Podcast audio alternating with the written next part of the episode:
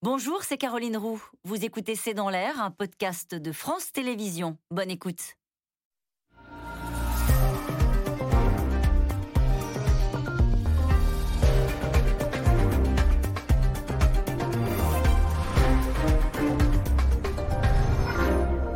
Bonsoir et bienvenue dans C'est dans l'air. Allez, nous allons nous lancer un défi ce soir, tirer des raisons d'espérer et des pistes d'action après le rapport euh, du groupe international d'experts sur le climat, le GIEC.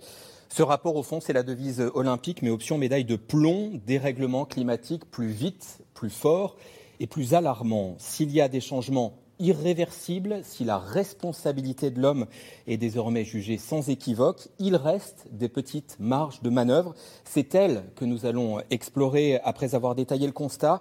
Le temps de l'indignation est derrière nous. La France restera du côté de ceux qui agissent, écrit le président de la République. Mais quel est le bilan d'Emmanuel Macron dans la lutte contre le dérèglement climatique? Nous allons voir cela aussi.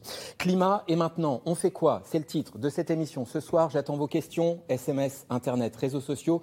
Quatre invités pour y répondre. Françoise Vimeux, vous êtes climatologue et directrice de recherche à l'IRD, l'Institut de recherche pour le développement. Audrey Garrick, journaliste environnement au quotidien Le Monde. Deux articles à lire en particulier sous votre plume. La crise climatique s'aggrave partout à des niveaux sans précédent, alerte le GIEC, c'est la synthèse. Et puis un reportage en Islande, avant-poste du dérèglement climatique. On vit une explosion au ralenti. Philippe de Sertine, directeur de l'Institut de haute finance, professeur à l'Institut d'administration des entreprises Paris 1 Panthéon-Sorbonne. Vous dirigez la chaire Finagri, Finance et Agriculture à la Sorbonne et vous avez publié Le grand basculement, quel sera le monde d'après, c'est aux éditions Robert Laffont. Et puis Astrid de Vilaine, vous êtes chef du service politique du Huffington Post. Vous publiez cet article sur le site GIEC. Les politiques saluent le rapport mais n'en tirent pas les mêmes leçons. Et puis vous avez participé récemment au podcast Environnement du HuffPost avec cette question peut-on être écolo et de droite?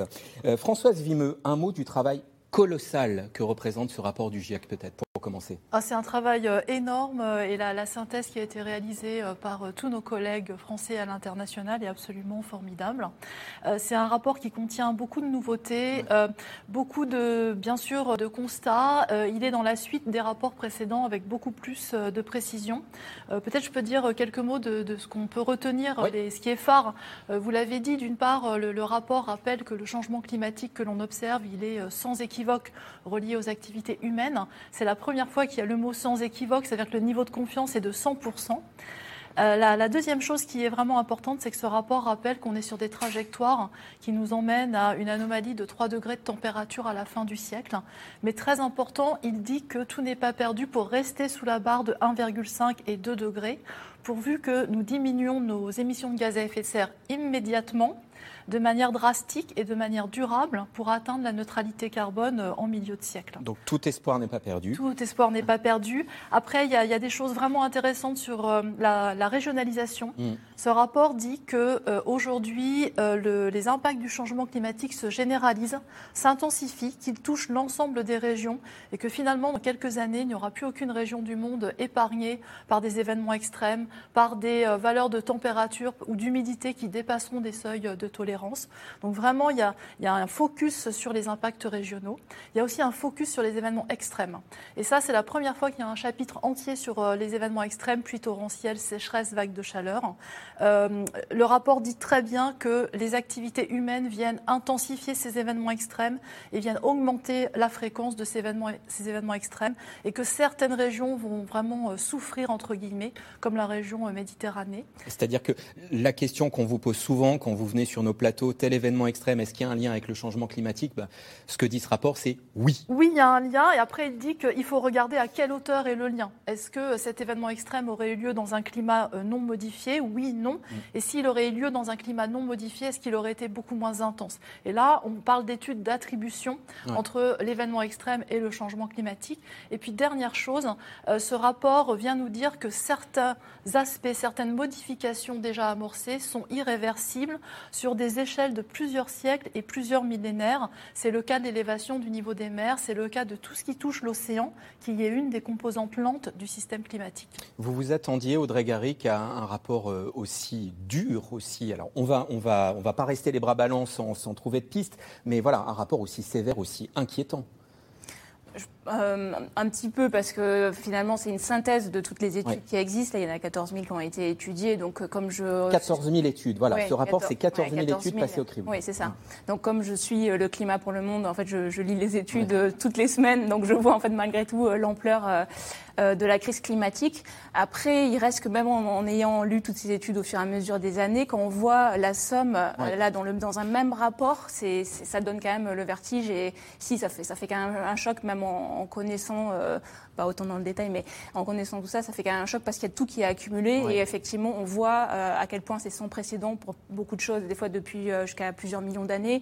On voit à quel point ça pourrait être irréversible, comme vous dites, euh, pour beaucoup d'événements, comment ça touche tout le tout l'ensemble du globe et en fait de, de voir ça, cette somme d'informations, ça ça m'a beaucoup angoissé en fait. Quand, quand on dit groupe d'experts intergouvernemental d'ailleurs précisément, c'est des représentants de 200 pays qui ont validé le, le, le rapport final. Hein. C'est ça, 295 pays, c'est tous les, États membres du programme des Nations Unies pour l'environnement et de l'Organisation météorologique mondiale, qui sont les deux structures de l'ONU sous lesquelles le GIEC a, été créé. Et donc ces euh, États membres, c'est eux qui euh, commandent en quelque sorte les rapports. Après, les scientifiques les écrivent. Et ensuite, les États membres, pour le résumer à l'intention des décideurs, l'ont négocié euh, ligne à ligne, mot à mot.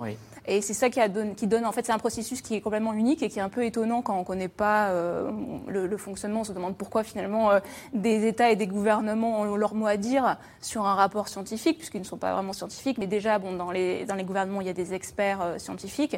Et ensuite, c'est pour donner une légitimité à ces rapports-là. En fait, dans le fond, il n'y a pas grand-chose qui change une fois que c'est approuvé, mais ça permet d'avoir un, consensus et après que ces gouvernements-là ne puissent plus se défausser parce qu'ils ont approuvé le résumé à l'intention des décideurs. Et si quelque chose ne fait pas consensus entre les scientifiques et les États, dans ce cas-là, c'est pas dans le résumé, c'est seulement dans le rapport euh, dans sa globalité. Mais ça, disparaît du résumé, c'est déjà arrivé, mais c'est rare. 12 auteurs français, sauf erreur de ma part. Euh, on est plutôt en pointe dans le, voilà, la recherche sur le climat oui, bah oui euh, évidemment. Euh, en fait, le, alors la, manière, donc il y a 234 euh, auteurs au total de 66 pays. il faut respecter des équilibres sur les thématiques, il faut respecter des équilibres par pays, il faut respecter des équilibres de genre, il faut aussi respecter des équilibres en termes de pays développés et non développés. Mais vraiment, avec 234 experts à l'international, il n'y a, a, aucun souci que les, les, chapitres sont aux petits oignons, j'allais dire. Il n'y a pas de, questionnement. Et c'est une Française qui euh, co-préside aussi le, groupe 1 du GIEC, Valérie Masson-Delmotte, c'est elle qui est. Parce que ça, c'est le groupe 1. Il y aura un autre rapport euh, sur euh, les conséquences, c'est le groupe 2. Et il y aura un rapport en mars, numéro 3, sur quel thème Rappelez-moi, je ne l'ai plus en tête. Sur, comment limiter les émissions comment de gaz à effet de serre. Alors justement, y a-t-il des solutions applicables? On va détailler ça tout au fil de l'émission. Est-ce qu'il y a des solutions applicables, Philippe de Sertine? Bah, Je crois vraiment, bon, là, on est dans, dans, un constat, donc ça c'est quelque chose de très important. On a un certain nombre de scénarios, hein, donc cinq scénarios possibles. Euh, et derrière, effectivement, c'est un mode de comportement de l'humanité. Et là, quand on dit, effectivement, maintenant, on est quasiment certain, enfin on peut dire on est certain que c'est le mode de fonctionnement de l'humanité qui crée le dérèglement climatique. Alors peut-être, là, il faut être même encore plus précis. En fait, c'est la façon dont fonctionne l'économie humaine. Hein, parce que l'activité, l'activité humaine en tant que telle, c'est l'économie. C'est ça qui crée l'effet les gaz à effet de serre, c'est ça qui crée le dérèglement du climat. Et donc ça veut dire quoi? Ça veut dire que si on envisage une alternative, bah, c'est un autre mode de fonctionnement économique à l'échelle mondiale qu'il nous faut inventer. Nous faut inventer, alors quand on dit effectivement, vous parlez de la France, la France est très en pointe parce que la France a été à la base évidemment euh, des accords de Paris, hein, donc qui ont marqué. On se souvient du coup de marteau de Laurent Fabius. Bien sûr, hein, non, mais c'est quelque chose qui a marqué la communauté internationale et qui la marque toujours. Mais ensuite, nous devons bien avoir conscience que le modèle économique qui doit être proposé est un modèle économique pour presque demain, c'est-à-dire dans quelques mois, 8 milliards d'humains et probablement 10 milliards d'humains. Ça veut dire que ce n'est pas uniquement le problème de l'Occident, c'est un problème sur une longue période qui doit être envisagé pour l'humanité tout entière. Et donc l'humanité aujourd'hui, elle est dans une inégalité importante entre les pays riches et les pays pauvres. vous voyez, quand on dit inégalité, ça veut dire quoi? C'est inégalité de revenus, mais peut-être plus fortement encore inégalité d'espérance de vie. Hein. Les pays pauvres, c'est les pays dans lesquels on vit le moins vieux, et les pays riches, c'est les pays dans lesquels on vit le plus vieux. Vous êtes absolument certain. Là, pour le coup, là aussi, ce sont des, éléments statistiques forts. Donc l'idée, c'est de dire, il faut pousser toute l'humanité vers le haut, la même espérance de vie pour l'humanité tout entière, pour 10 milliards d'humains, et un modèle qui soit durable, développement durable, c'est-à-dire qui permette à la planète d'exister et d'exister bien. Donc c'est évidemment, c'est pas simple, mais c'est envisageable. Mais ça veut dire bien sûr qu'on doit avoir des locomotives, les pays riches, qui doivent changer leur modèle économique et qui doivent proposer aux pays pauvres quelque chose qui va leur permettre en même temps de se développer et en même temps d'être dans du développement durable. C'est là où l'équation devient un tout petit peu compliquée. Euh, on, sait, Astrid de Vilaine, comment ce rapport a été anticipé, reçu euh, à l'Élysée? Euh, moi, je n'ai pas eu ces informations-là. Emmanuel Macron, vous savez, il donne pas beaucoup d'interviews, mais on a vu sa réaction, qui arrivait assez tardivement d'ailleurs, hein, plutôt en fin de journée. Ce sont surtout les écologistes hein, dans le monde politique, évidemment, qui s'en sont emparés à peine sortis, qui l'avaient même anticipé, parce que évidemment, ils ont aussi un coup à jouer euh, avec la crise climatique qu'on connaît et avec le bilan dont on va parler d'Emmanuel Macron, qui n'est pas euh, totalement satisfaisant. On va détailler cela. D'abord, le constat. C'est hier qu'a été publié ce rapport particulièrement alarmiste, mais qui laisse des marges de manœuvre. Synthèse avec Magali Lacroze et Christophe Roquet. Le monde se réchauffe de plus en plus vite. Et c'est bien pire que ce que craignaient les experts du climat il y a quelques années. Dans leur sixième rapport, les membres du GIEC n'ont jamais été aussi alarmistes. La planète devrait atteindre une hausse de température de plus de 1,5 degré courant 2030 et c'est l'humanité tout entière qui est menacée.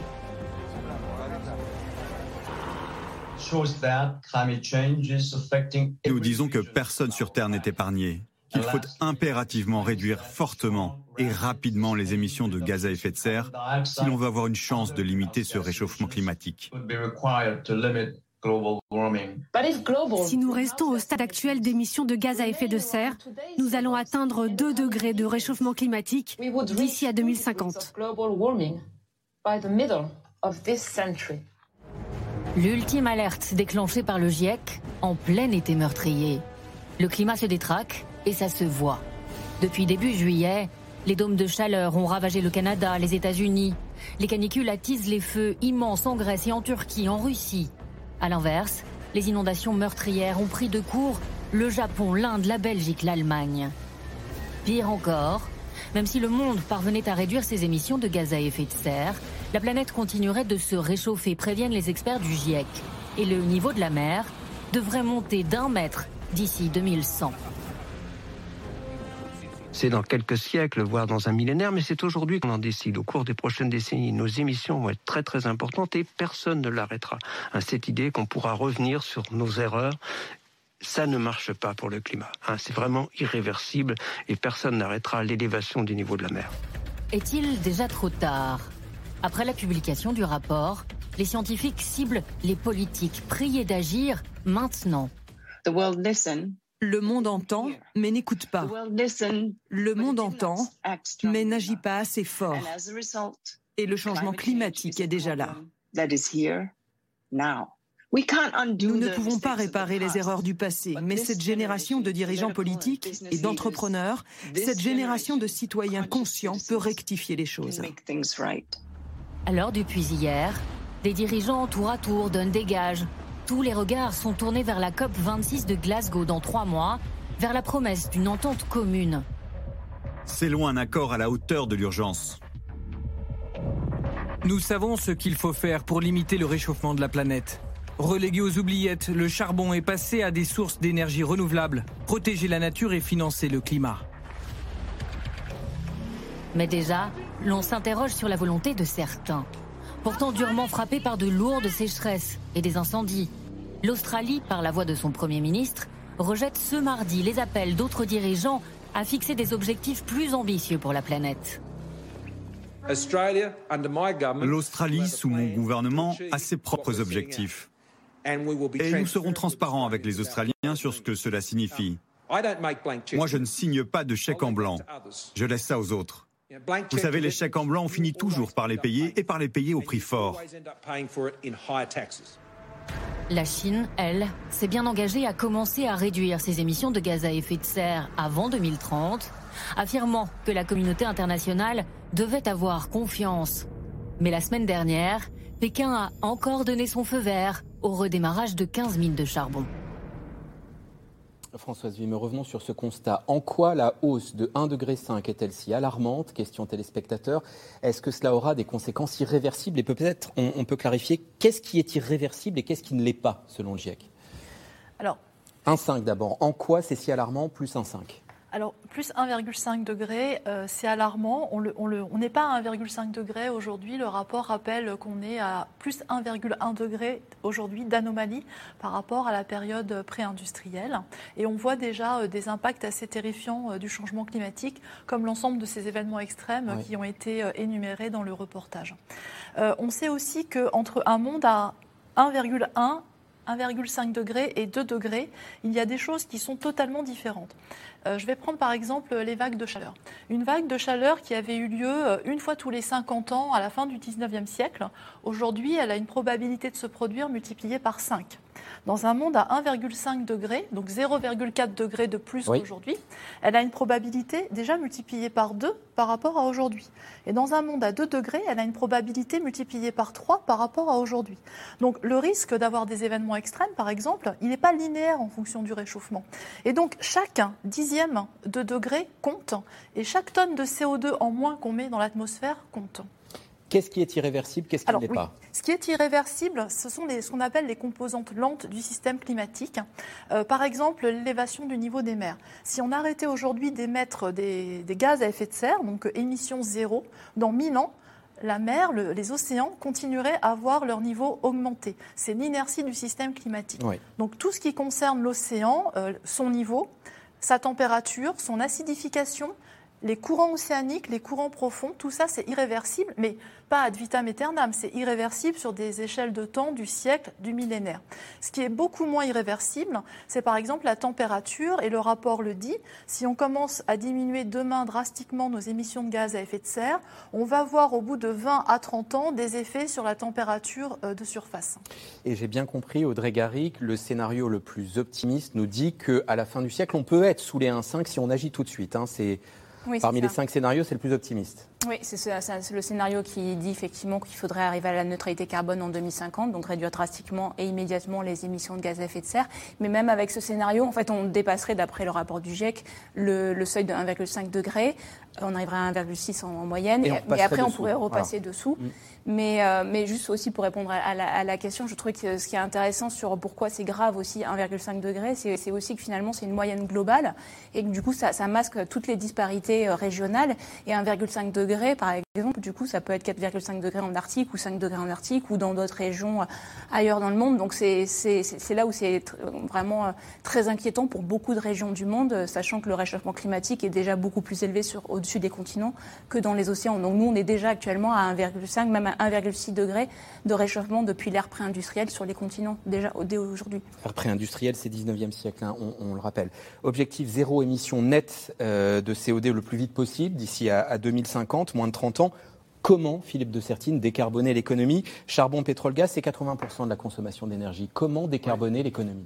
Oui, donc ça veut dire évidemment utiliser des énergies renouvelables. Alors, euh, je crois que là, bien sûr, hein, et c'est probablement le discours qui va devoir peu à peu s'affiner, c'est que on a ce discours simple en disant il faut qu'on utilise des énergies renouvelables. Or là, on voit très bien qu'on on est face à un mur parce que la demande va être de plus en plus importante. On disait tout à l'heure avec notamment les pays en développement qui disent mais nous, on a besoin de plus en plus d'énergie et l'utilisation des énergies renouvelables ne permettra pas de répondre en totalité. Donc ça veut dire qu'on doit avoir de l'autre côté aussi une diminution la consommation.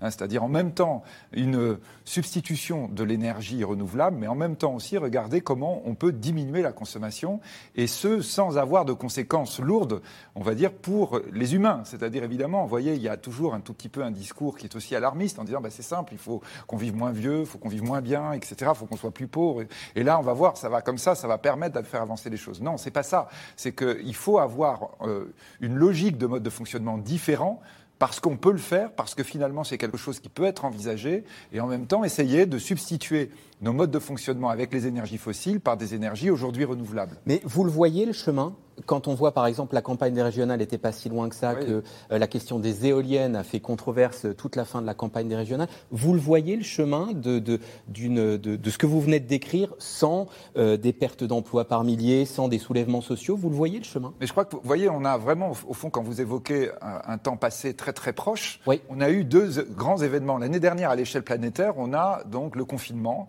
Euh, je dirais, un mode de fonctionnement de l'économie qui, d'un coup, est bouleversé. Donc là, en l'occurrence, c'est du fait d'un facteur externe, le, le, le virus. Mais on voit vraiment pendant plusieurs semaines la planète économique qui fonctionne différemment. Et qu'est-ce qu'on voit? On voit bah, finalement, on peut l'envisager. C'est-à-dire qu'on a vraiment eu un banc d'essai à l'échelle planétaire de dire on peut vivre différemment. Et ce qu'on voit, évidemment, on voit qu'on n'est pas prêt. On voit que ça pose plein de problèmes, mais on voit quand même que c'est faisable et que c'est faisable même très vite. C'est-à-dire, je pense que là, il y a quelque chose, vous voyez, quand vous dites le chemin, il y a quelque chose qui est arrivé par un fait extérieur, mais qui est en même temps un message extraordinairement positif. Vous vouliez qu'on soit positif, je crois que ça, c'est très positif. De dire, on a vu qu'on pouvait fonctionner différemment, qu'on peut s'adapter très vite, et là, en l'occurrence, on l'a fait alors que c'était improvisé, on va dire, pratiquement de A jusqu'à Z.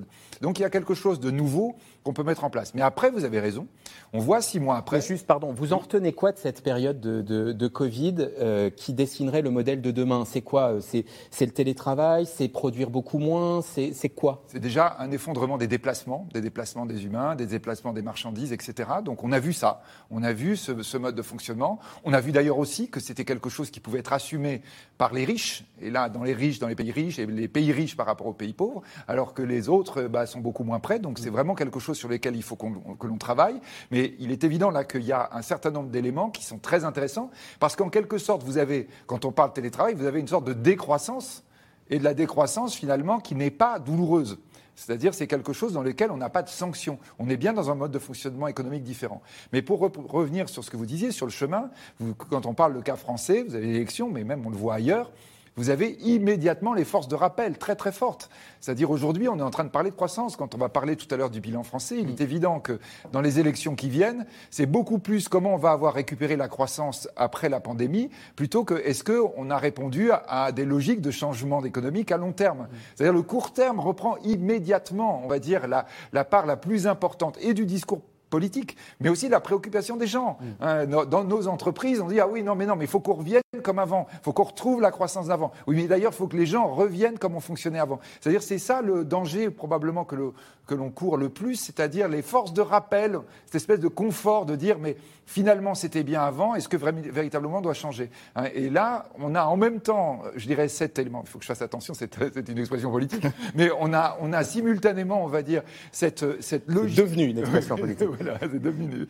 On a, on a simultanément euh, eu cette espèce d'expérience de, incroyable qu'on n'avait jamais eue. On change de modèle économique à toute vitesse et simultanément le fait que les forces de rappel sont très puissantes depuis le sommet de l'humanité, mais jusqu'à chacun qui a tendance à dire ouais, mais quand même, c'est plus confortable de rester à fonctionner comme avant. Et on continuera de creuser euh, cette histoire de modèle. Vous voyez des, des, politiques, Astrid de Villene, capables de tenir un discours en disant voilà, il faut qu'on change de modèle radicalement. Il y en a, il y en aura pendant la campagne?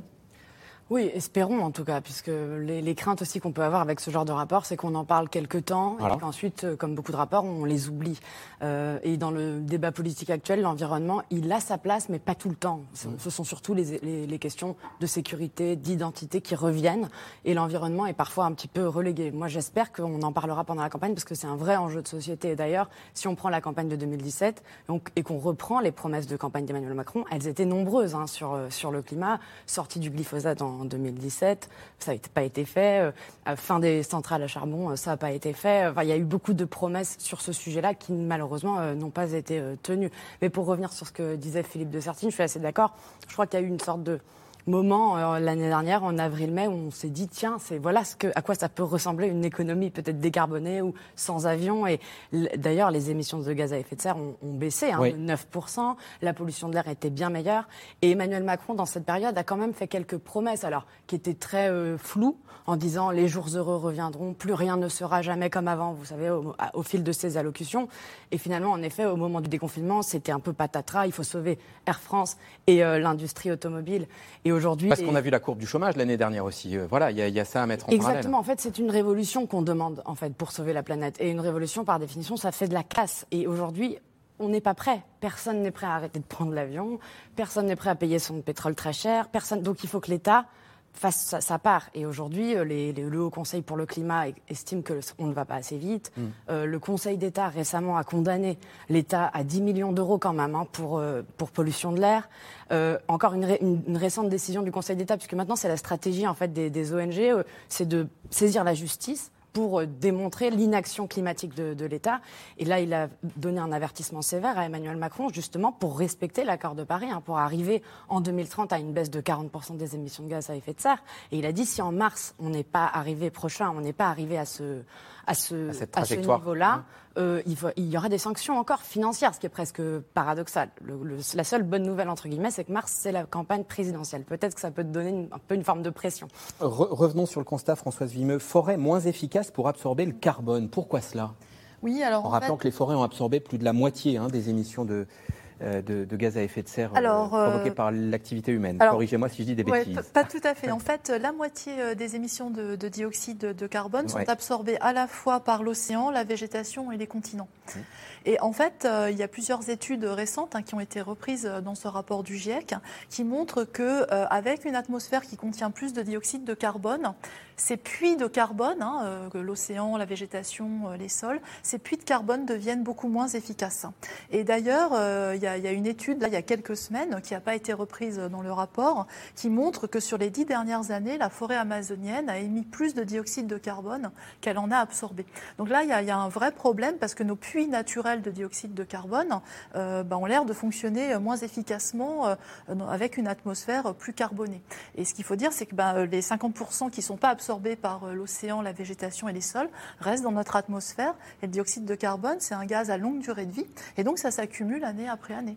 On, sait aujourd'hui, il y a des technologies qui existent, ou des projets, ou des travaux, des recherches pour capter le CO2 dans l'atmosphère? Oui, alors euh, la, technologie de captage du dioxyde de carbone, euh, on la connaît. C'est une euh, technologie qui est euh, développée, mais qui est très chère, qui, a, un coût important. elle, est, développée, c'est-à-dire qu'on la connaît théoriquement. il y a des essais qui sont réalisés. Donc ça, c'est la partie technique. Il y a aussi des captages qui peuvent être faits naturellement. On a des plantes qui savent stocker le carbone et l'amener dans le sol. Donc il y, a, il y a deux types de, de captage, mais effectivement, ça, ça fait partie partie des solutions euh, euh, d'atténuation euh, du, changement climatique qu'il va falloir vraiment réfléchir et développer.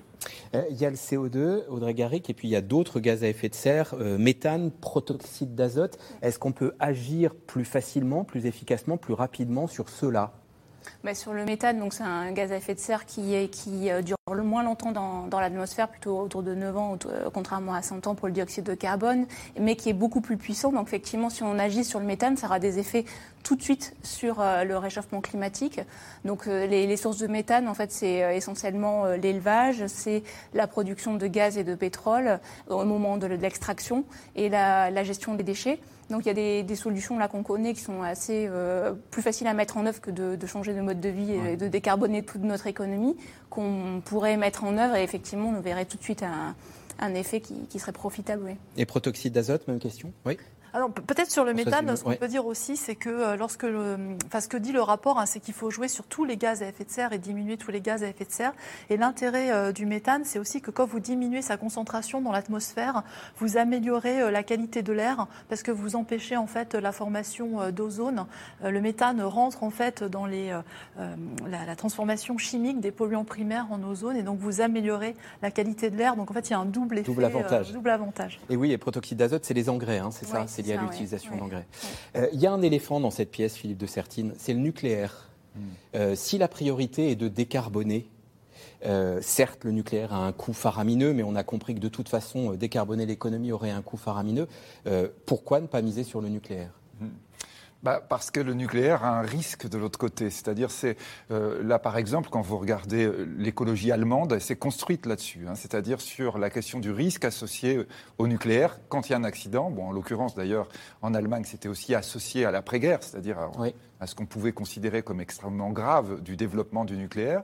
Donc il est évident que le nucléaire en tant que production électrique est la production la plus propre possible euh, quand on est avec, et bien sûr, attention, hein, l'uranium c'est bien quelque chose, là on est toujours dans du fossile, hein.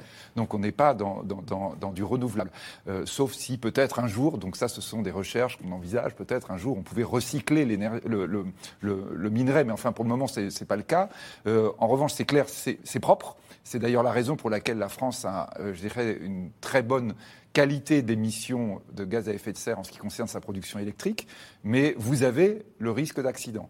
Et là, bien sûr, on a eu, euh, on va dire, trois grands accidents, hein, donc, euh, donc euh, Three Mile Island, Fukushima et Fukushima, bien sûr, et Tchernobyl. Hein, donc, et surtout, Fukushima a été une sorte un peu de, de, choc électrique, si je puis dire, en faisant un mauvais jeu de mots, puisque le Japon est très très hautement technologique, maîtrise très très bien toutes ces technologies, et là a été dépassé par un événement climatique, là aussi, qui n'est pas anormal au Japon, c'est-à-dire un tsunami, on en a connu dans l'histoire, et qui a euh, euh, contribué à, constituer un, énorme accident nucléaire avec d'énormes risques qui ont été contenus, mais qui auraient pu être encore plus désastreux. Donc c'est ça le problème du nucléaire, c'est la question du risque. Et donc c'est sans arrêt la balance en disant est-ce qu'on peut maîtriser davantage le risque et avoir cette production électrique qui ne, ne dégage pas de gaz à effet de serre, ou est-ce que euh, on préfère ne pas courir le risque et partir sur autre chose. C'est le problème allemand, vous voyez, qui a préféré... Et un, rapport comme celui qu'on vient, qu'on est en train de détailler de ce soir n'est pas en train de faire bouger la balance. Après tout, on peut... faire valoir qu'en France, on vit avec euh,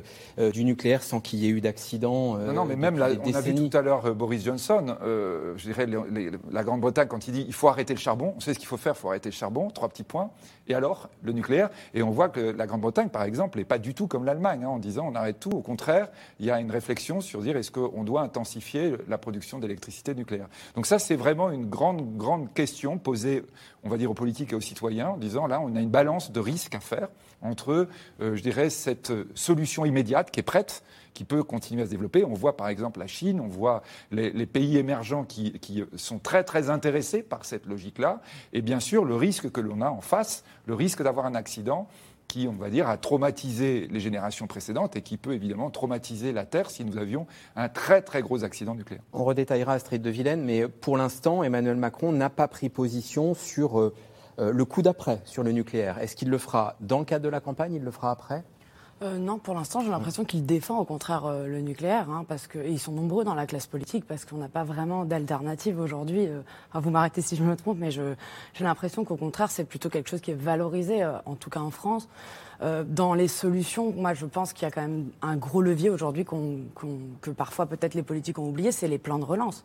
Il y a un plan de relance de 100 milliards euh, d'euros en France, il y a un plan de relance de 700 milliards en, Europe, et en fait seulement 30% à chaque fois des crédits sont fléchés vers l'environnement, alors que peut-être qu'on aurait pu là imaginer une vraie transformation. Mais c'est toujours difficile en effet d'aller... Euh, de trouver l'équilibre entre la crise des gilets jaunes. Elle a aussi entre guillemets traumatisé Emmanuel Macron. Vous vous souvenez, c'était pour une réforme euh, sur la taxe carbone, hein, pour et, la fin du monde et la fin du mois. Et, c'était une promesse de campagne et il a dû reculer face à évidemment cette fronde euh, sociale. Et d'ailleurs, les, la convention euh, climat qu'il a mise en place suite à, cette crise des gilets jaunes, elle avait pour mission de réduire les, les, émissions de gaz à effet de serre dans un souci de justice sociale. Bon, alors la promesse était très belle. Le le débat était assez beau aussi, mais les résultats n'ont pas été à la hauteur puisque la Convention a donné la, note de 2,5 à Emmanuel Macron qui n'a retenu, euh, même, la, ministre dit la moitié des propositions, les experts disent une dizaine, donc euh, sur 150. Donc c'est quand même euh, une, vraie déception aussi, alors qu'il y avait dans cette Convention climat des mesures entre guillemets plus populaires, par exemple réduire les 110 km/h. Je vous arrête parce qu'on va les détailler ah, tout de suite et dans, et dans le reportage et dans le plateau suivant, mais c'est parfait, on a fait la transition à moins d'un an de la présidentielle. En effet, le bilan de l'homme qui avait dit dans les premiers mois de son mandat Make our planet great again. On parle d'Emmanuel Macron donc, alors que la loi climat a été définitivement adoptée cet été. Ce quinquennat a-t-il permis à la France de faire des progrès? Élément de réponse avec Laura Rado et Maxime Liogier. Bonjour Laure. Laure Mabiala est une propriétaire heureuse. Il y a quelques mois, elle a pu refaire toute l'isolation de sa maison. J'avais une cheminée d'angle qui a été remplacée par un super poêle, donc je suis assez contente. Je ne pouvais pas laisser le chauffage en permanence parce que sinon je me retrouvais avec des factures exorbitantes. Avec ce nouveau système, j'ai gagné déjà cette année En utilisant que le poêle, j'ai gagné 40 euros par mois. Des économies sur sa facture, mais aussi des économies d'énergie. Le tout grâce à des aides publiques. Cette année en France, 2 milliards d'euros seront consacrés à la rénovation des logements et la lutte contre les passoires thermiques.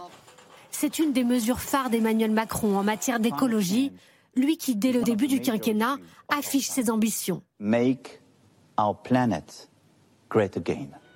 En 2017, le président fraîchement élu veut incarner un nouvel espoir. Avec lui, c'est juré, l'urgence climatique sera prise au sérieux. Promesse emblématique, l'interdiction du glyphosate, pesticide le plus utilisé dans les campagnes françaises. Deux ans plus tard, c'est pourtant la désillusion, place au rétropédalage. Ah non, j'ai pas changé d'avis, j'ai pas réussi. Vous n'avez pas réussi J'ai pas changé d'avis. Je suis pour qu'on en sorte. Mais j'ai pas réussi. C'est un échec. Collectif. Un président qui le martèle. Personne n'a fait autant que lui pour le climat. Fermeture de Fessenheim, des centrales à charbon, abandon du projet d'aéroport de Notre-Dame-des-Landes ou du méga complexe Europa City. Mais en août 2018, sa caution écolo au gouvernement le lâche. Nicolas Hulot dit ne plus vouloir soutenir cette politique des petits pas. Je ne veux plus me mentir. Je ne veux pas donner l'illusion que ma présence au gouvernement signifie qu'on est à la hauteur sur ces enjeux-là. Et donc je prends la décision de quitter le gouvernement. Quelques mois plus tard, une autre promesse d'Emmanuel Macron se heurte à la colère sociale, celle des Gilets jaunes. À l'origine de la révolte, la hausse de la taxe carbone, finalement abandonnée. Fin du mois, fin du monde. Pour ne pas choisir, Emmanuel Macron lance la Convention citoyenne pour le climat. J'irai au bout de ce contrat moral qui nous lie, en transmettant effectivement la totalité de vos propositions, à l'exception de trois d'entre elles, les trois jokers dont nous avions parlé en janvier, sur 149. 146 mesures donc. Il y en aura finalement beaucoup moins dans la loi climat votée en juillet. Parmi elles, la suppression de certaines lignes aériennes et de la publicité pour les voitures polluantes. La ministre de l'écologie défend une réforme pragmatique. Jamais vous ne m'entendrez dire que c'est suffisant parce que c'est un combat de tous les jours. Mais cette loi, ce qu'elle a d'important, et c'est ça le tournant de cette loi, c'est qu'elle va faire rentrer l'écologie dans la vie des gens. Plus inquiétant pour les militants écologistes, le retard de la France pour atteindre la neutralité carbone d'ici 2050.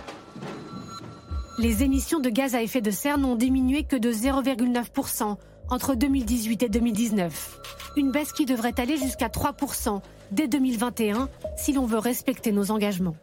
La France n'est pas, quoi qu'en dise Emmanuel Macron, sur une bonne trajectoire. La France n'est pas sur, un chemin qui, euh, qui vise à respecter euh, l'accord de Paris, tout simplement parce qu'on ne s'est pas attaqué suffisamment fort à, transformer les secteurs qui sont les plus émetteurs de gaz à effet de serre en France, à savoir euh, la question des transports, la question du logement, la question de l'agriculture.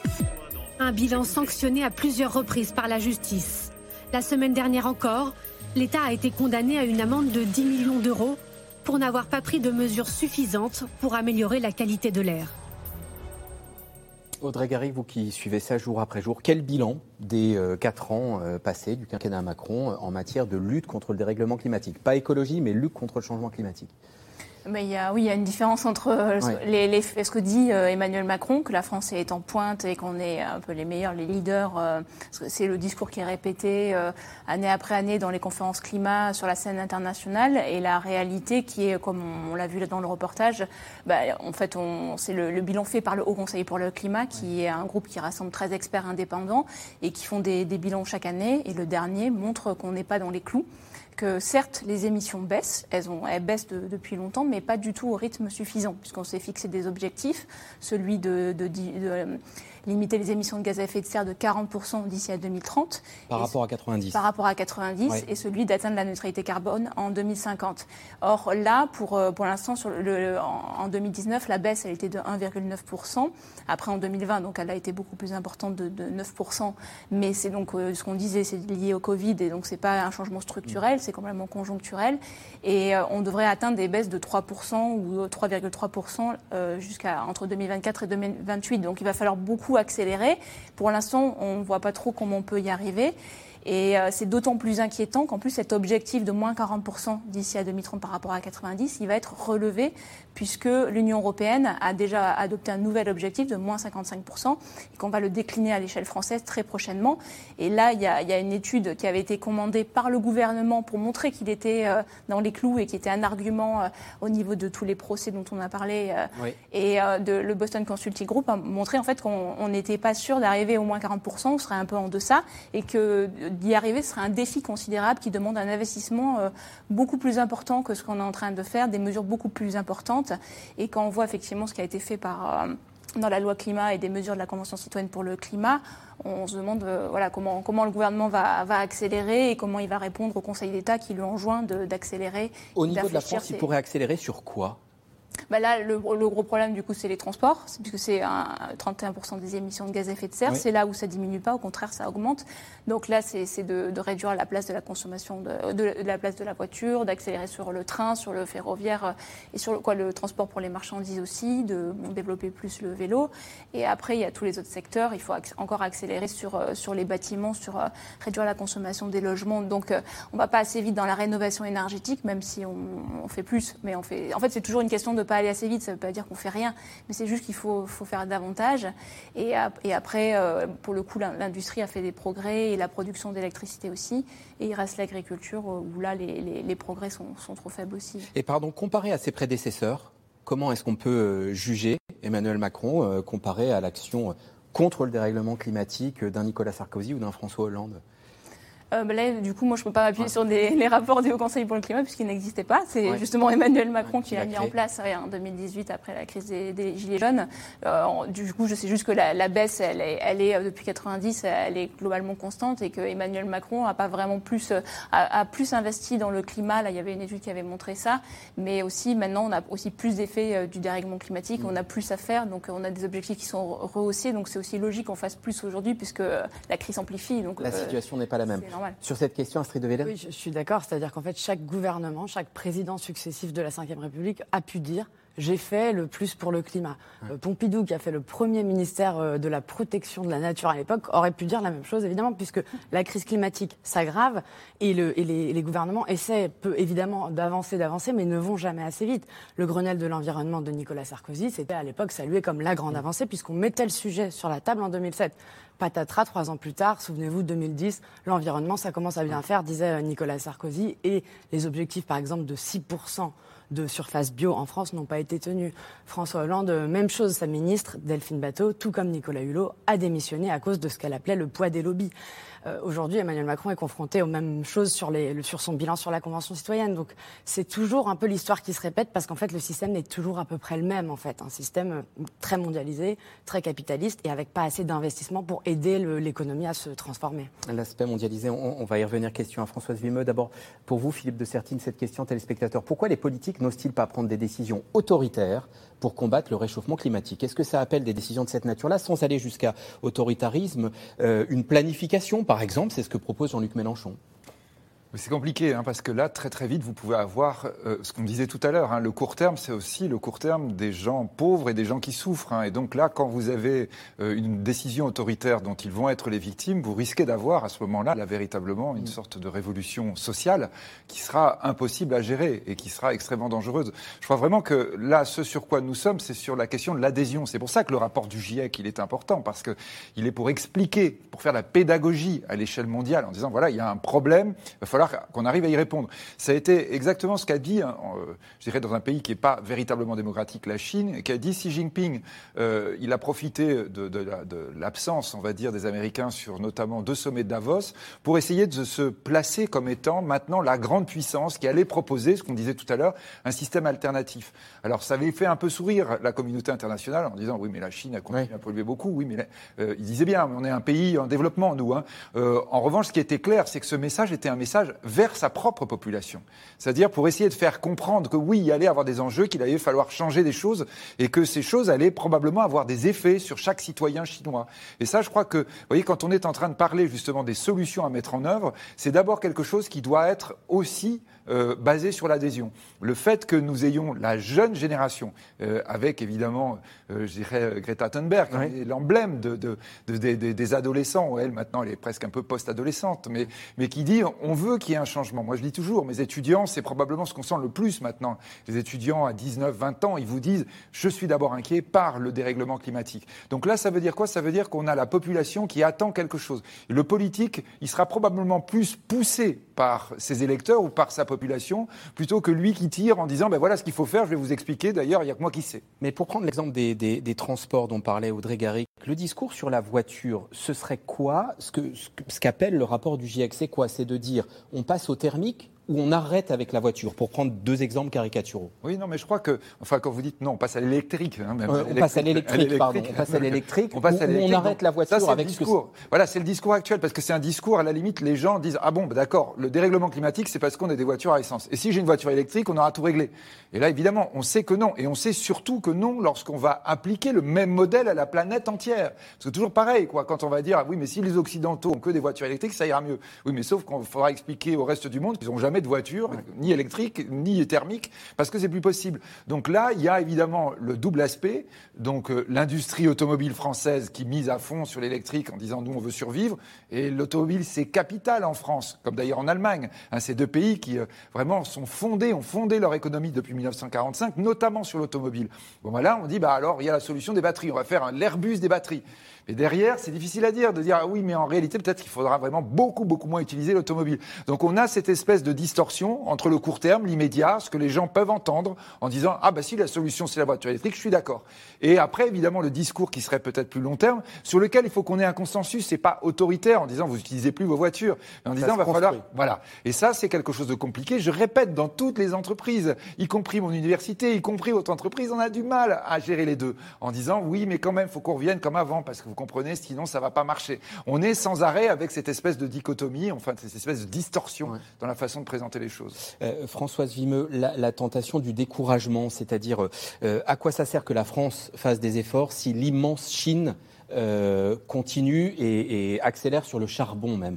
le bilan, il est global, donc il y a, cette tentation-là. On a vu le Premier ministre australien dire, nous, on change rien. Hein alors c'est une question euh, légitime. La France, c'est 2% euh, euh, des émissions de gaz à effet de serre quand on tient compte des importations. Donc en fait, les émissions qu'on émet par ailleurs, je pense que c'est pas parce que c'est 2% qu'on doit rester inactif.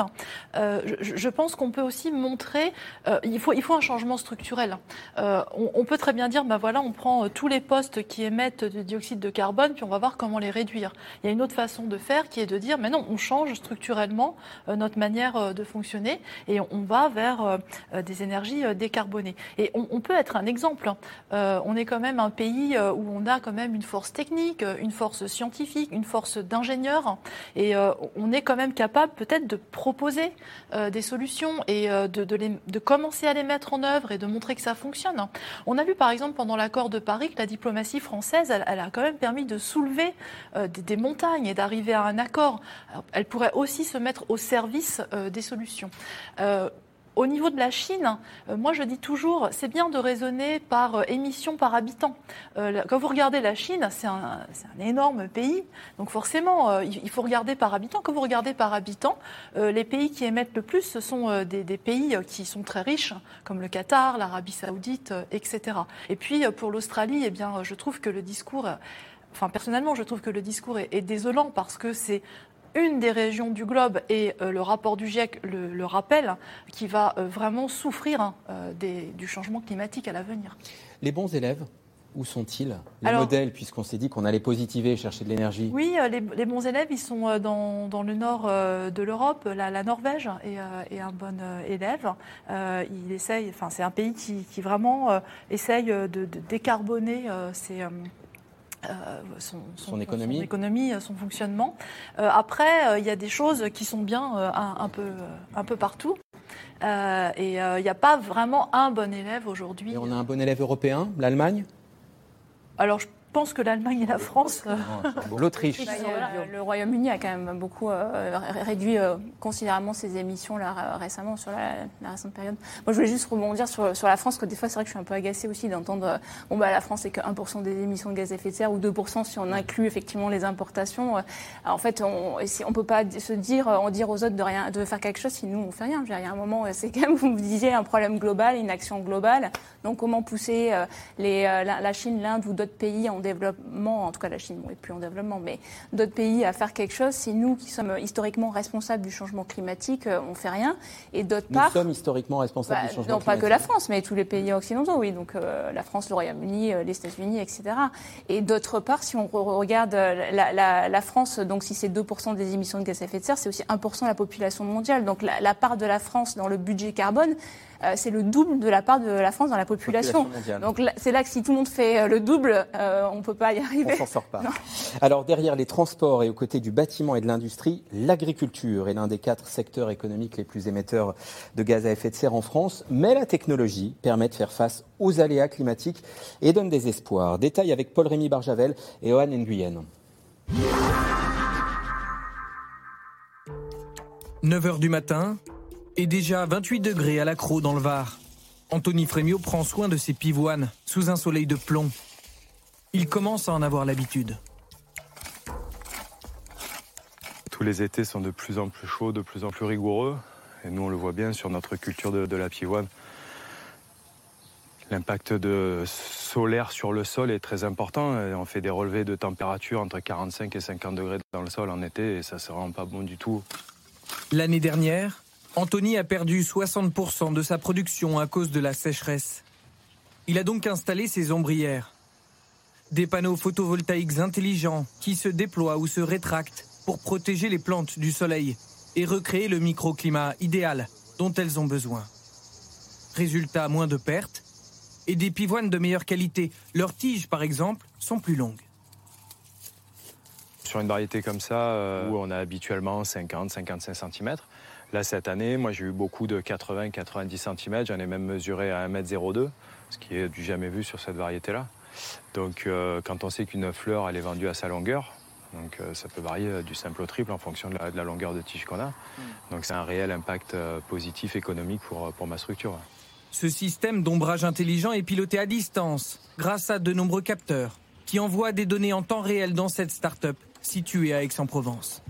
Ici, les informations de terrain sont analysées et mises en perspective. On voit les conditions de vent qui sont très faibles. On a nos remontées euh, de pluie avec euh, le pluviomètre. L'idée anticiper les besoins de la plante et les risques climatiques grâce à l'intelligence artificielle. On emmagasine environ 16 millions de données brutes par an et par site. Toutes ces données, il faut bien les traiter il faut pouvoir en tirer justement des données générales, des modèles. Et c'est vraiment le cœur de notre travail, c'est de savoir vraiment ce dont la plante a besoin et de piloter l'outil en fonction de ces besoins-là. La technologie au service des agriculteurs, notamment pour gérer l'autre défi des professionnels du département, l'eau. Nous sommes dans les vignes du château de Pourcieux, au pied de la montagne Sainte-Victoire. Ici, on produit du vin exporté jusqu'aux États-Unis. Un domaine conseillé par cette experte en eau pour optimiser l'irrigation de la vigne. Le principe, c'est un, c'est un capteur qu'on met ici sur le cep de la vigne directement. Alors, il est emballé dans une protection thermique euh, pour euh, éviter le rayonnement du soleil parce que c'est un capteur qui va aller mesurer en fait la température de la sève. Là, on est dans, le chirurgical, dans une précision euh, extrêmement pointue, c'est-à-dire qu'on a une donnée tous les quarts d'heure. Tous les quarts d'heure, on sait exactement ce qui est en train de se passer. Connaître le statut hydrique de la vigne pour estimer ses besoins en fonction des objectifs de production et du millésime. Tout cela est collecté sur son portable, une technologie qui permet de maîtriser à distance l'irrigation. Ce boîtier, ça me permet, une fois que j'ai décidé, que j'ai vu avec mon capteur s'il fallait que j'irrigue, eh ben je peux prendre la main à distance et ouvrir ma vanne, euh, tout simplement, depuis le, la même application. Ça permet d'appliquer une décision d'irrigation de manière euh, sûre.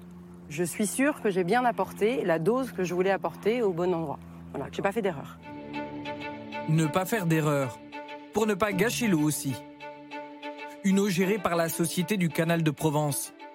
Là aussi, ce sont des capteurs situés sur les ouvrages qui permettent de ne prélever que ce qui est utile Et tout est contrôlé ici, dans ce centre de télégestion. On est capable à 24 heures d'anticiper les comportements et donc d'injecter de l'eau qui met quand même quelques heures à circuler dans ce réseau, de l'injecter par anticipation et après de corriger. En tant que gestionnaire, on a besoin d'éviter une pointe. Hein. on a des pointes de consommation comme en matière électrique, on l'a en matière hydraulique. Et donc on veut éviter ces pointes qui coûtent à tout le monde. Et on veut aussi préserver la ressource et permettre des économies d'eau et une vraie sobriété. Une sobriété qui s'impose car le Var connaît régulièrement des périodes de chaleurs intenses. Depuis le 22 avril, le département est placé en vigilance sécheresse par arrêté préfectoral. Bon ben voilà Audrey Garrick, là on a eu des, pistes. Est-ce que l'agriculture en France progresse dans euh, les méthodes, les moyens d'avoir une agriculture différente pour, pour le respect du climat? Bah là, en, tout cas, dans le rapport du Conseil pour le climat, on voit que les émissions ont un peu baissé, euh, que ce n'est pas encore suffisant, mais euh, c'est vrai que c'est un secteur où c'est très compliqué de réduire les, émissions. Et du coup, peut-être que le, le, plus simple, là, ce serait euh, de, moins consommer de viande. Du coup, euh, comme c'est l'élevage qui est responsable de la majorité des émissions euh, de méthane, ce serait une des solutions, en tout cas, de, réduire. Mais bon, c'est pas sans doute l'avis des, des, agriculteurs et des éleveurs, mais ça, pourrait, ça pourrait aider. Et on en revient au regard mondial sur les, causes du changement climatique. L'élevage, oui, en France, on peut changer la manière de manger. Dans d'autres pays, c'est plus compliqué. Oui, c'est plus compliqué, en particulier euh, dans, les pays en voie euh, de développement, euh, qui en fait ont par exemple une agriculture qui est très précise et aussi parce qu'elle dépend beaucoup, par exemple, dans tout ce qui est la bande tropicale et subtropicale, des régimes de pluie de mousson. Et on n'a pas trop le choix, en fait, finalement, du, type de culture ou de la période de la culture. Donc tout changement entraîne forcément eh des, innovations auxquelles il va falloir euh, penser euh, et euh, pour une adaptation. Et je voulais juste dire que ma langue a fourché tout à l'heure quand vous m'avez demandé pour le pays exemplaire en Europe. C'est la Suède, bien sûr, que la je voulais dire, et pas la Norvège. Et non pas la, Norvège. une note positive, Philippe de Sertine 75% de l'économie mondiale, c'est du service. Oui. c'est plus facile de changer les choses dans le, dans le service. Si les trois quarts de l'économie mondiale, c'est du service, ça se décarbone plus facilement. Oui, enfin, en tout cas, ce serait possible, même si pour le moment, le service, il est surtout traité comme l'industrie autrefois. Hein. C'est-à-dire qu'on amène les gens au même endroit, on les fait travailler euh, exactement comme on faisait travailler dans les usines. Donc là, il y a sûrement une piste très, très importante. Une piste très importante de bouleversement du, modèle économique. Euh, comme vous disiez tout à l'heure, la France pourrait être exemplaire. Vous voyez, si vous voulez que je fasse crisser les dents de plein de gens qui nous regardent en disant, et si, par exemple, toute l'administration française était maintenant à distance alors là, vous vous rendez compte, hein, c'est celle dans laquelle on a eu le moins de télétravail. Hein, C'est-à-dire qu'on disait, ah oui, mais non, il faut que les gens soient sur site. Ben non, c'est pas obligé, mais c'est un changement complet de mode de fonctionnement. Mais je crois que ce qui est intéressant aussi dans le reportage qu'on vient de voir, euh, la France est un grand pays agricole. Euh, J'irais donc là, on dit service, effectivement, c'est un, point sur lequel il faut travailler. L'agriculture, il y en a trois, hein, l'industrie et l'agriculture. L'agriculture, ce qu'on voit, c'est que l'un des grands, grands enjeux, c'est la science.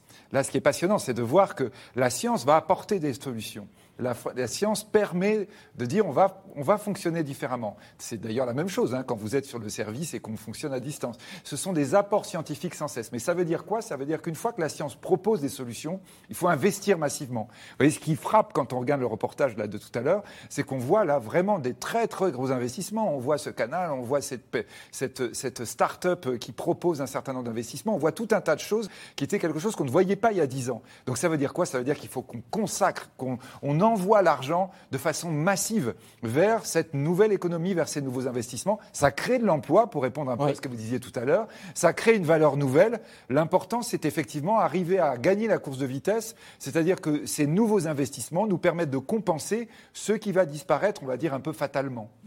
Euh, avant, oui, Astrid de Vilaine. on l'avait très bien vu avec les néonicotinoïdes qui avaient été dans la loi interdits en 2013 pour euh, les, années 2020 euh, et le, gouvernement n'a pas réussi à le, à le, faire parce que la filière de la betterave a dit je n'ai pas d'autre moyen en fait que d'utiliser euh, ces herbicides.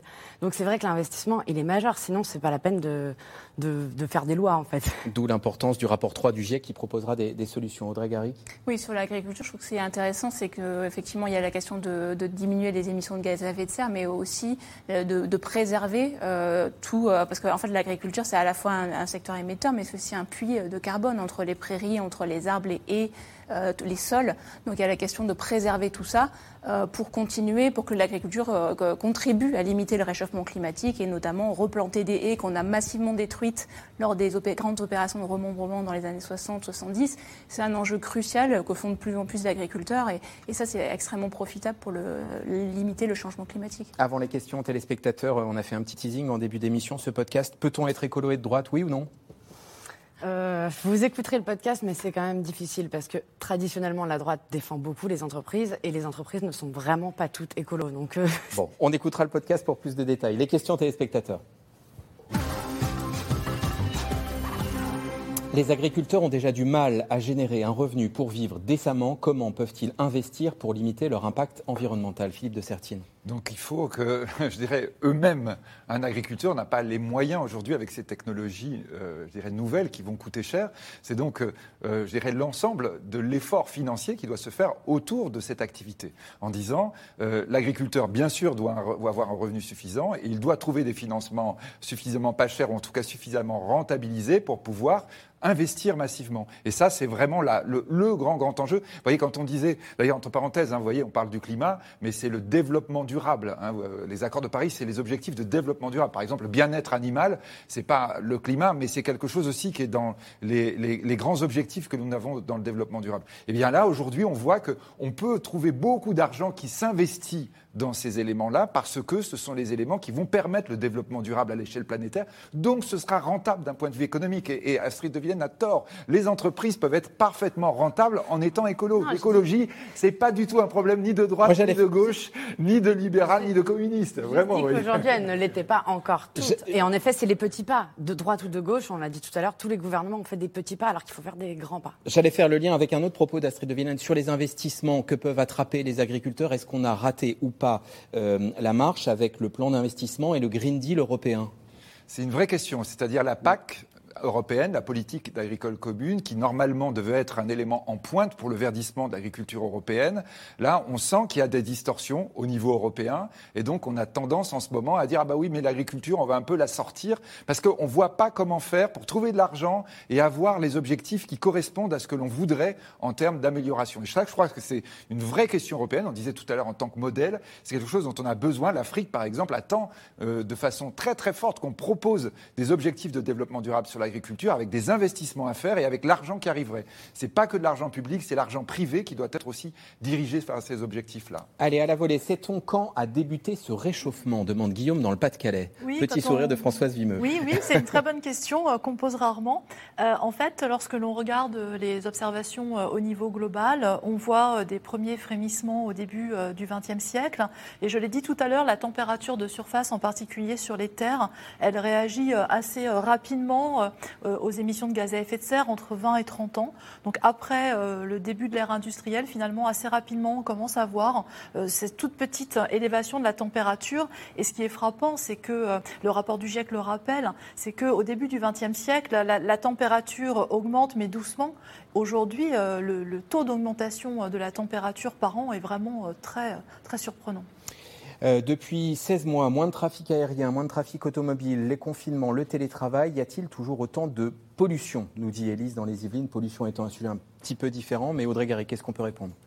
La pollution a chuté pendant les confinements et le télétravail, elle a réaugmenté maintenant et les émissions de gaz à effet de serre ont aussi chuté cette année et elles vont réaugmenter logiquement l'année prochaine d'après les projections. Et pour l'instant, ça n'a pas d'impact. Ça a eu un impact à court terme sur la pollution de l'air, mais ça n'aura pas d'impact sur le réchauffement futur, ce confinement et ce télétravail. Faut-il limiter le droit de partir en vacances à l'autre bout du monde plusieurs fois par an? Philippe de Sertine. C'est vraiment toute la question de. Ce qui pose la changement de, oui, la question, la question changement de mode de vie. Vous ouais. savez, en disant est-ce qu'on doit réglementer ça? Euh, Ce qu'on voit aujourd'hui, ce que racontent, les, par exemple, les gens dans les compagnies aériennes, c'est que ce qui est beaucoup plus fort, c'est les enfants dans les familles qui commencent à dire aujourd'hui eh ben non, je ne veux pas qu'on parte loin parce que je suis préoccupé par la question planétaire. Je crois que c'est cette prise de conscience qui est absolument capitale. La réglementation, c'est toujours compliqué, dangereux parce que ça peut être considéré comme coercitif et même à la, à la limite contre-productif. On a neuf allers-retours Paris-Nice aujourd'hui, par exemple, ouais. en avion. Ouais. On peut en avoir moins. Oui, oui, oui. Mais donc. Euh, des, pays, des pays vont-ils être impactés positivement par le euh, dérèglement climatique? Moins de chaleur, plus de pluie? Françoise Vimeux Alors, il y a eu des études qui ont montré que euh, non, alors, c'était des études il y, a, il y, a, déjà quelques années qui montraient qu'au tout début, il pouvait y avoir des bénéfices positifs sur certaines régions. Mais là, aujourd'hui, quand on voit euh, le rapport du GIEC hein, qui a vraiment regardé les grandes régions au niveau global, euh, je ne vois pas trop où vont être euh, les, bénéfices. Et quand on dit plus de pluie, malheureusement, ça peut être plus de pluie torrentielle. Et les pluies torrentielles, on ne sait pas gérer, ce pas des pluies utiles. Mm. Et donc, c'est plutôt des pluies catastrophiques qui, qui, amènent à des impacts catastrophiques. Jusqu'à quand est-on assuré d'avoir de l'eau sur Terre? Est-ce qu'on sait répondre à cela, Audrey Garrick? non, je ne sais pas. En tout cas, par rapport à la question d'avant, euh, moi, en Islande, j'ai vu beaucoup de, gens qui trouvaient euh, finalement que c'était pas mal d'avoir euh, qu'il fasse un peu plus chaud dans un pays où le temps est, rude et qu'on puisse cultiver plein de céréales qu'on ne pouvait pas cultiver jusqu'à présent, pas mal d'autres choses. Mais en fait, il n'y a pas juste des effets positifs. Hein. Il y a aussi tous les autres effets qui sont la fonte des glaciers. Et là, elle est vraiment extrêmement importante. Et du coup, c'est un mélange de conséquences. La fonte des glaciers, c'est aussi plus d'hydroélectricité, donc ça, c'est positif. Mais après, c'est des risque à plus long terme, c'est une élévation du niveau de la mer. Donc, euh, c'est même dans des pays où on peut avoir quelques effets positifs, il y en a aussi un lot d'effets négatifs importants. Françoise. Oui, alors l'eau sur Terre, elle reste sur Terre, hein, elle ne s'échappe pas vers l'espace. Euh, donc, l'eau, elle sera toujours là. Par contre, c'est euh, la, forme de disponibilité qui va changer. donc, en fait, par exemple, l'eau salée, c'est beaucoup moins utile que l'eau douce. Et la question derrière, c'est certainement la, ressource en eau dans des pays comme le, Sahel ou des pays où on va vraiment voir des, sécheresses prolongées. Donc là, il y, a, il y a effectivement effectivement, il y, a, beaucoup de changements des pluies à attendre, en particulier dans les régions tropicales et subtropicales. Euh, dans les régions moussons, on voit quand même une intensification des moussons, euh, mais par contre, on voit une saisonnalité qui va changer, donc ça, c'est un vrai problème pour l'agriculture. Et puis, par contre, on voit d'autres euh, régions qui vont s'assécher grandement, et là se pose la question de la ressource en eau. Astrid de Villiers, question politique. Quand j'ai lu la, la, réaction de Extinction Rébellion au rapport du GIEC, seule la résistance civile pourra nous sauver. Est-ce qu'il y a un risque de radicalisation de certains militants courants écologistes dans les mois à venir? Oui, c'est possible. Mm. Euh, parce que comme tous ces, toutes ces questions, on pourrait même prendre la question euh, du, des droits des femmes, euh, la question du racisme, toutes ces questions qui sont latentes dans la société et que les, les gouvernements ne voient pas encore vraiment comment les, les, gérer, en fait, eh bien, souvent, il y a de la radicalité, mais la radicalité, elle est aussi utile. souvenez-vous, Act Up au moment du sida, souvenez-vous, même Greenpeace, les actions, c'est aussi ça qui a permis, finalement, de prendre conscience des enjeux. Donc, ça dépend jusqu'où on va, évidemment. Hein. Mais euh, le, côté spectaculaire, en tout cas, je pense, ne peut que alerter encore plus. Audrey Garrick. Oui, je suis d'accord avec Astrid sur le fait qu'en tout cas, c'est encore péjoratif dans notre bouche euh, radicale, alors que ça ne devrait pas. Si on, dit qu'il faut des changements drastiques euh, dans nos modes de consommation, on ne peut pas dire que c'est forcément un problème d'être radical. Après, ça dépend jusqu'où, s'il y a une atteinte, euh, la violence, etc. Mais, mais radical, c'est quelque chose qu'on pourrait peut-être aussi revendiquer à un moment. Euh, l'éco-anxiété explique-t-elle en partie la baisse de la natalité en France Je ne sais pas qui veut répondre à cette question. Y a-t-il, voilà, on, peut entendre à droite, à gauche, euh, je n'ai pas envie de faire d'enfants dans un, dans un monde aussi, aussi angoissant. Ça peut expliquer la baisse de la natalité? Qui veut répondre? Philippe de Sertine. L'évolution démographique des pays riches est une évolution vers une baisse de la natalité, mais incontestablement, on a dans les je dirais, toute jeune génération, enfin les générations les plus euh, récentes, euh, euh, cette question angoissante hein, sur dans quel monde mes enfants ou mes petits-enfants vont vivre. Donc ça, cet élément joue. Mais on va dire, en, France ou dans les grands pays riches, la baisse de natalité n'est pas liée à la question climatique. L'éco-anxiété, vous avez travaillé sur ce sujet, Audrey Garrick, c'est quelque chose qui existe? Oui, de plus en plus de gens effectivement euh, ressentent ça, se sentent euh, bah, complètement démunis, ont extrêmement peur et se disent euh, qu'est-ce qu'on peut faire encore en lisant tous les rapports, en voyant tout ce qui se passe autour de nous, parce qu'il n'y a plus besoin des rapports pour voir le dérèglement climatique et, beaucoup de, gens ne savent pas comment faire, donc il y en a certains qui peuvent tomber en dépression. Et pour d'autres, eh ben, c'est l'action qui, permet de, surmonter tout ça et de trouver un refuge aussi, et ça, ça peut expliquer que beaucoup de jeunes générations aussi s'engagent dans la lutte contre le changement climatique. Hein. Peut-on encore inverser la courbe? On va, on va, Ce sera la dernière question de l'émission. Elle est pour vous, Françoise Vimeux. Peut-on encore inverser la courbe? Bon sang. Oui, euh, on peut, on peut, alors, sur le 21e siècle, on peut la stabiliser. Euh, c'est ce qu'on disait hein, tout à l'heure. Euh, suivant nos décisions de réduction d'émissions de gaz à effet de serre, on peut rester en dessous des 1,5 degrés ou des 2 degrés sur le 21e siècle. Et on peut après, effectivement, inverser la courbe sur les siècles futurs si les émissions sont réduites de manière durable. On restera sur cette positive. C'est la fin de cette émission. Merci à vous de l'avoir suivi. Merci d'y avoir participé. Rediffusion à 22h35. Excellente soirée sur France 5. C'était C'est dans l'air, un podcast de France Télévisions. Alors s'il vous a plu, n'hésitez pas à vous abonner. Vous pouvez également retrouver les replays de C'est dans l'air en vidéo sur France.tv.